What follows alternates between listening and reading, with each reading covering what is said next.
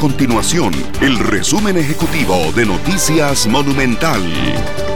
Hola, mi nombre es Fernando Muñoz y estas son las informaciones más importantes del día en Noticias Monumental. El presidente de la República, Carlos Alvarado, se refirió al préstamo por más de 500 millones de dólares que otorgaría el Fondo Monetario Internacional al país por la crisis del COVID-19. Ante los cuestionamientos sobre las condiciones que establecería el ente, el mandatario descartó que se estén negociando imposiciones por parte del Fondo Monetario Internacional.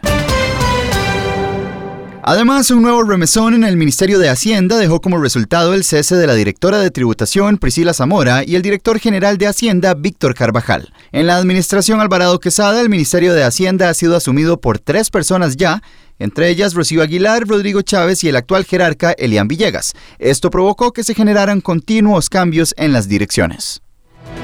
Estas y otras informaciones las puede encontrar en nuestro sitio web www.monumental.co.cr. Nuestro compromiso es mantener a Costa Rica informada. Esto fue el resumen ejecutivo de Noticias Monumental.